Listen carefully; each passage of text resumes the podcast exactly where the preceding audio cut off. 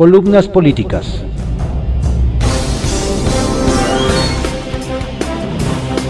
Continuamos con la audiosíntesis informativa de Adrián Ojeda Román en voz de su servidor Adrián Ojeda Castilla. Demos lectura a las columnas políticas que se publican hoy, martes 10 de agosto de 2021, en algunos diarios de circulación nacional. En privado, por Joaquín López Dóriga, que se publica en el periódico Milenio. Reflejo. Seis días sin tribunal.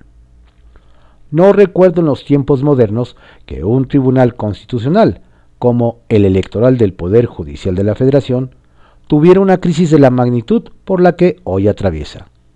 De la destitución de su presidente José Luis Vargas, lo que desconoció al nombramiento Reyes Rodríguez y que éste renunciara. A alguien podría referir la disolución de la Suprema Corte de Justicia de la Nación, a iniciativa del entonces presidente Ernesto Cedillo, en diciembre de 1994, que fue un diseño. Lo del Tribunal Electoral del Poder Judicial de la Federación hoy es reflejo de lo que vive la nación. El miércoles, con la destitución de Vargas y el nombramiento de Rodríguez, estalló la crisis que ya venía y que podría calificar de inconstitucional, pues se tomaron decisiones no previstas en la máxima ley ni en su reglamentaria. Removerá, remover a un presidente y designar a otro. Al día siguiente, jueves, Rodríguez habría visitado al presidente López Obrador, que no se confirmó, y los magistrados que lo eligieron se reunieron con el presidente de la Corte, Arturo Saldívar, quien el viernes dijo que no había condiciones para que Vargas siguiera en el cargo y debía dar un paso de lado. Ayer lo recibió Saldívar y al mediodía me confirmó la necesidad de su salida. Ya por la tarde, tras una reunión urgente de los magistrados, Rodríguez anunció que dejaba su breve presidencia. Vargas ya estaba fuera, y entre todos nombrarían a un nuevo presidente del Tribunal Electoral, sin saber hoy quién, ni cómo, ni cuándo. Mientras preside la decana Janine Otalora, una garantía. Así los seis días que sacudieron a este tribunal y al Poder Judicial de la Federación. Mientras en Palacio Nacional debe sonreír quien dijo que todos debían renunciar. Retales 1. Azucena. Nunca habíamos sido testigos de una amenaza tan soez y rotunda, tan atemorizante y real como la que ayer recibió nuestra compañera Azucena Oresti. El vocero del gobierno respondió con una generalidad impersonal, dándole más crédito al cártel que a la víctima. Ese ha sido su estilo. Azucena querida amiga, mi abrazo y mi acompañamiento sumándome a una mayoría de compañeros a tu lado. 2. Bateo. El proyecto del ministro Fernando Franco a la consulta de Arturo Saldívar al Pleno de la Corte sobre si el transitorio de la nueva ley orgánica que extiende dos años su mandato y que ya declinó es concluyente. Viola la Constitución y así será votado por ese Pleno en forma abrumadora, porque hoy sigue en la ley. Y tres, daltónicos. Los dos semáforos sanitarios en Ciudad de México retratan perfecto la estrategia oficial contra la pandemia. Claudia Sheinbaum dijo que naranja y Hugo López Gatel que rojo. Es la división y la falta de una visión estratégica conjunta en lo peor de los contagios de pandemia de la que el gobierno nunca ha tenido el control epidemiológico. Serpientes y escaleras por Salvador García Soto que se publica en el periódico El Universal. No hay fantasmas de militarización, pero sí un gobierno militarizado. Con el ejército mexicano y la Secretaría de Marina avanzando cada vez en labores de gobierno y administrativas que por ley y por tradición siempre realizaron civiles en el país, el presidente López Obrador insiste en que no hay un fantasma de militarización en su administración, aun cuando soldados, generales y almirantes controlan ya varias áreas sustantivas del gobierno civil que van desde la construcción de obra pública hasta la administración de vacunas contra el COVID, pasando por el control y manejo de los puertos mercantes, las aduanas fronterizas, el Banco del Bienestar, el combate al robo de hidrocarburos y custodia de pipas de Pemex. Programa Sembrando Vida y, por supuesto, la seguridad pública.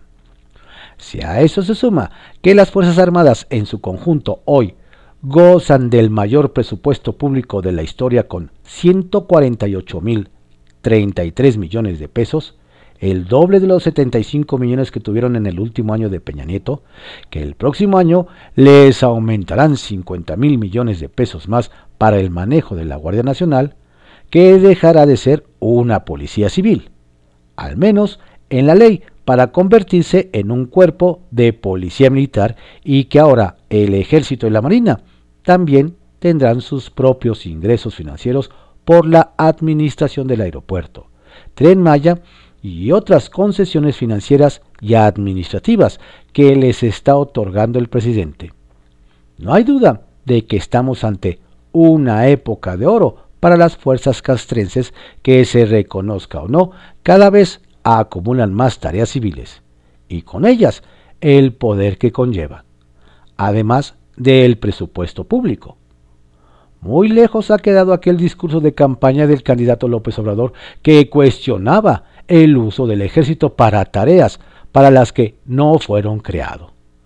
Y afirmaba que si él llegaba a la presidencia, voy a devolver a los militares a sus cuarteles. Acerca del fantasma de la militarización, yo quiero comentar que no hay esa idea, ese propósito de querer enfrentar el problema de la inseguridad solo con el uso de las fuerzas. No hay afanes autoritarios, no hay una guerra. Queremos que la Guardia Nacional se consolide y que antes de terminar nuestro gobierno esté dependiendo de una institución fuerte, disciplinada, profesional, leal, como la Secretaría de la Defensa, lo mismo que la Secretaría de Marina, que siempre he dicho son los dos pilares del Estado Nacional que nos están ayudando mucho, señala ahora el presidente López Obrador. Pero la medición más real del terreno que han ganado los militares en el gobierno civil no está solo en los recursos presupuestales y en sus más de 12 tareas civiles que hoy controlan, sino en las afirmaciones y la constante presencia e influencia de los dos jefes militares en Palacio Nacional, el general Luis Crescencio Sandoval y el almirante José Rafael Ojeda, dos de los hombres de mayor confianza y cercanía del presidente. El general Sandoval ha dicho en discursos y en comparecencias ante el Senado que no hay militarización y no hay por qué preocuparse porque no estamos en el gobierno para dirigir alguna área que no sea de nuestra especialidad además de que también ha acusado que el sistema judicial es el que menos cumple sus funciones en el tema de seguridad y narcotráfico. Mientras que el admirante Ojeda de plano acusó, parece que al enemigo lo tenemos en el Poder Judicial, y recientemente dijo que México carece de servidores públicos honestos. Por eso tenemos este problema de una alta corrupción.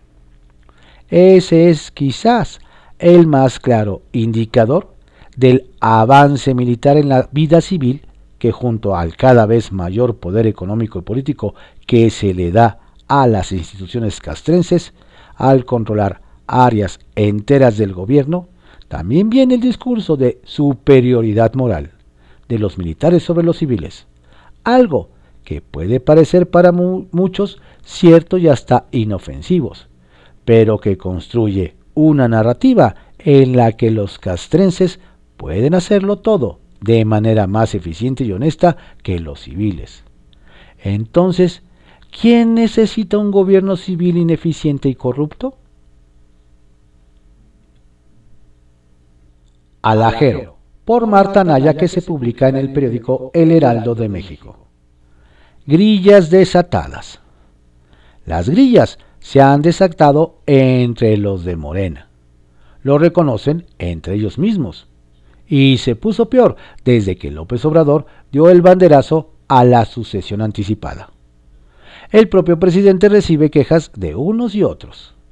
El coordinador de los senadores morenos, Ricardo Monreal, acusando que hay muchas manos metidas en los asuntos del Congreso y le complican la operación. La secretaria de Gobernación, Olga Sánchez Cordero, resintiendo diferencias con la titular de Seguridad, Rosa Isela Rodríguez, y reclamando las intervenciones del consejero jurídico Julio Scherer en el legislativo y el judicial. El canciller Marcelo Ebrard confrontando duramente con el subsecretario de Salud Hugo López Gatel por el manejo de las vacunas. Y este último, a su vez, a golpe limpio, de ida y vuelta con la jefa de gobierno de la Ciudad de México, Claudia Sheinbaum. La secretaria de Energía, Rocío Nale, ha abierto pleito con Octavio, Octavio Romero, director de Pemex. El fiscal financiero Santiago Nieto, evidenciando un de así y otro también al fiscal general Gers Manero. Y ni qué decir de cómo se le ha ido a la yugular al depuesto presidente del Tribunal Electoral José Luis Vargas. Mario Delgado, presidente de Morena, jugando a varias bandas en la Ciudad de México, revolviéndole las aguas a Martí Batres y viéndose ya como próximo jefe de gobierno de la Ciudad de México. Pequeñas muestras de lo que ocurre en la cúpula del equipo presidencial. Pero lo cierto es que en cuadros intermedios de estas y otras dependencias como Hacienda, Economía, Trabajo, Agricultura, Medio Ambiente, los golpes entre unos y otros están a la orden del día. AMLO lo reconoce. Sucede que a veces hay diferencias en el gobierno actual. Son criterios distintos. Sin embargo, no le ve mayor problema, al menos públicamente. Lo bueno es que cuando hay un asunto delicado, se cierran filas. Dice, hasta ahora la situación podrá parecer bajo control. Comentan algunos de los colaboradores del presidente, pero a cómo se están calentando las cosas al interior del equipo, incluso entre los más cercanos al tabasqueño, sostienen que fue un error arrancar la sucesión con tanta anticipación. Ahora declina Reyes. La vía para recomponer la crisis por la que atraviesa el Tribunal Electoral, requirió la renuncia del magistrado Reyes Rodríguez a presidir el organismo. Yanín Otalora se perfilaba ayer como presidenta interina. En tanto, se llama a un proceso electivo próximamente. Tal fue el resultado de la primera negociación con Arturo Saldívar. Ni Vargas ni Rodríguez. Gemas. Obsequio del gobernador de Chihuahua, Javier Corral. Cuando se da un viraje, un cambio, una manera diferente de hacer política, uno suele enfrentarse a tres oligarquías que se unen, se atenazan. La economía, la política y la mediática. Café Político, por José Fonseca, que se publica en el periódico El Economista. ¿Aún hay Estado de Derecho en México? Se han cumplido nueve días de que la CENTE mantiene el bloqueo en la vía desde Lázaro Cárdenas hasta el centro de México, con pérdidas millonarias y disrupción del abasto y de insumos industriales. Dejar hacer, dejar pasar. Activistas toman y vandalizan la planta de Bonafón en Puebla y ninguna autoridad responde a los llamados y denuncias de la empresa ignorados por el gobierno de Miguel Barbosa. Dejar hacer, dejar pasar. A los amigos justicia y gracia es el lema de este gobierno. Se traduce en impunes violaciones a la ley que castiga la interrupción de las comunicaciones, tolerados despojos de propiedad privada. ¿Qué falta para que seamos una sociedad sin ley? Sobre el IMSS, la carga del sector salud. Con excepcional habilidad, reconozcamos que el gobierno de la República ha diluido el gasto exigido por la pandemia de COVID-19 en una dispersión de tareas a lo largo y lo ancho de la estructura federal, lo cual hace difícil rastrear la aplicación de recursos. El reciente anuncio de que el IMSS ajusta su plan de infraestructura para atender la creación de más plazas para residentes médicos y la captación de especialistas, revela que Palacio decidió gastar el dinero del IMSS y no el propio. Impensable negar que el IMSS contribuya, pero Palacio, antes de empezar a gastar hasta las reservas del IMSS, debiera informar del destino de los millonarios recursos de los fideicomisos desaparecidos, disque para atender la crisis sanitaria. Piden reforma electoral, no retrocesos.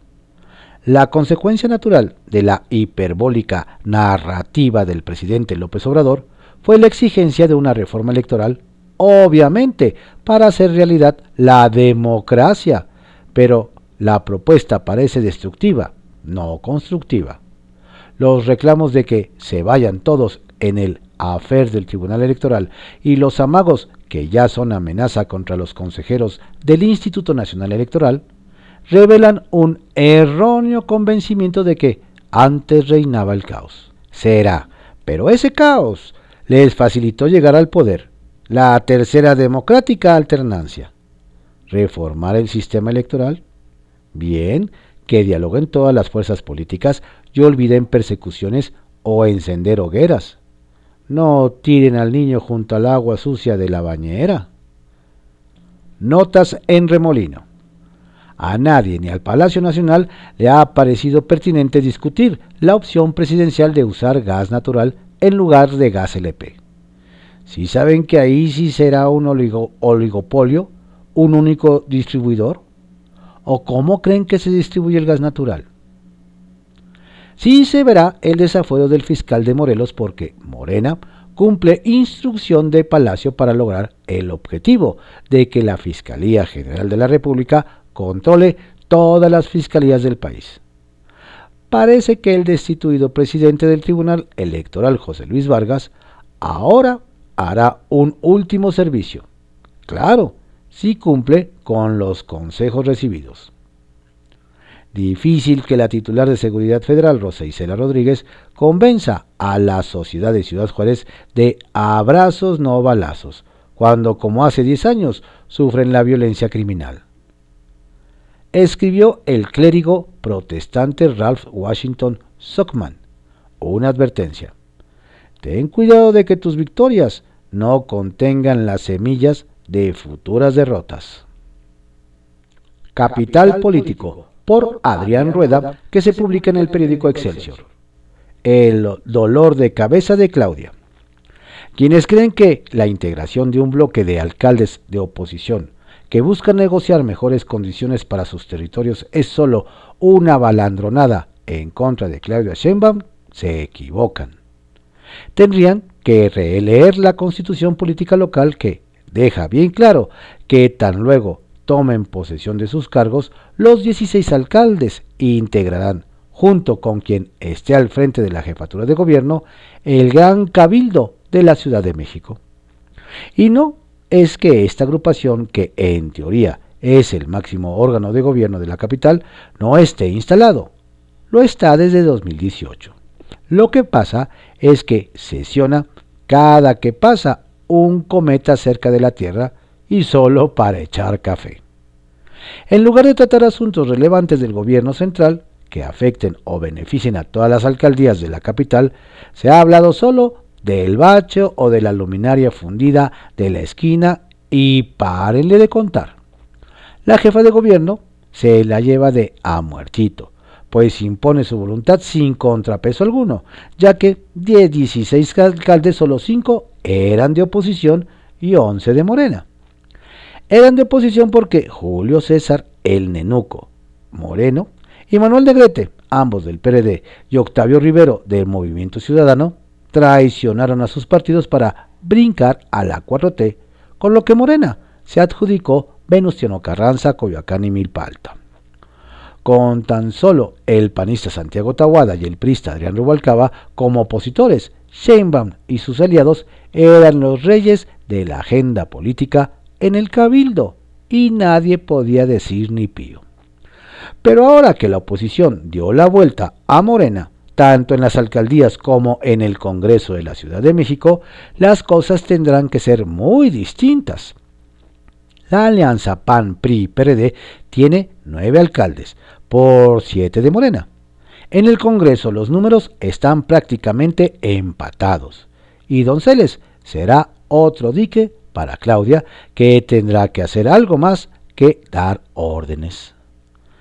Si el bloque de alcaldes opositores se mantiene unido, representará una gran fuerza para frenar a la 4T con miras al 2024 en la Ciudad de México. Hasta ahora parece que hay una línea de entendimiento, pues varios de ellos fueron compañeros como legisladores y se conocen bien.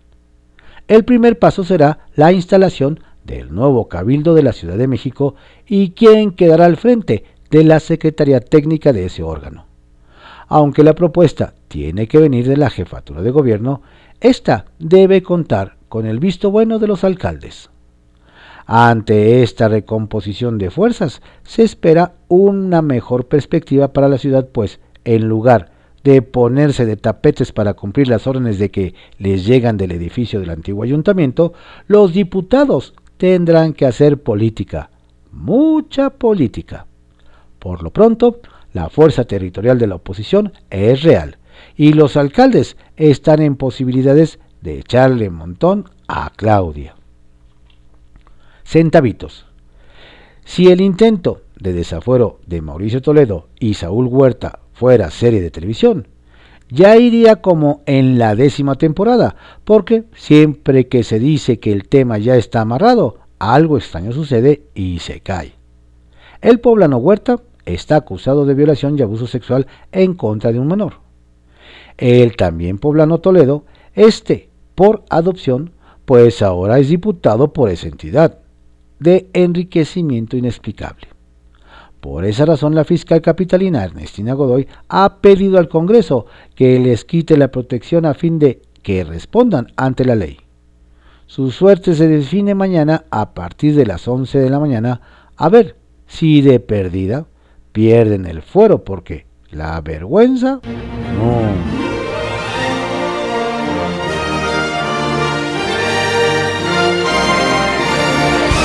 Estas fueron algunas columnas políticas que se publican en periódicos de circulación nacional en la audiosíntesis informativa de Adrián Ojeda Román, correspondiente a hoy martes 10 de agosto de 2021. Tenga usted un excelente día. Por favor, cuídese mucho. No baje la guardia. La pandemia sigue. Si se cuida usted, nos cuida a todos.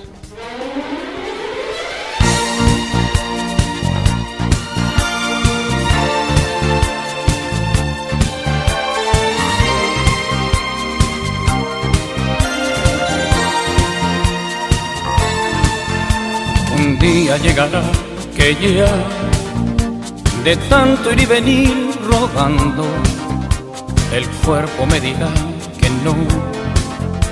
que pare, que ya está cansado.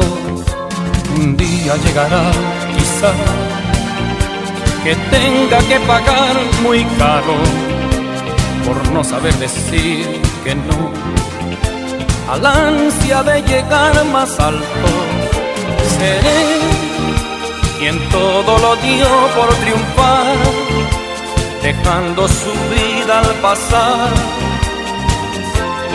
hecha pedazos. Seré un sueño que sí se cumplió, un potro al que nadie domó, solo los llegará que ya no sepa qué seguir contando y entonces yo me callaré y ya me quedaré callado. Un día llegará que ya de tanto que canté, de tanto, mi voz ya no será mi voz, mi canto no será mi canto.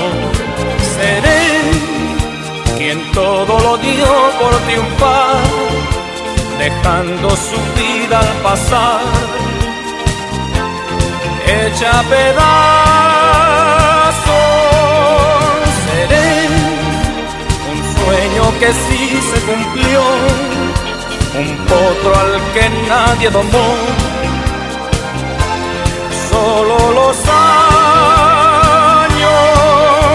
seré un hombre que no pudo más, un viejo gavilán cansado, echando a las palomas. Paz.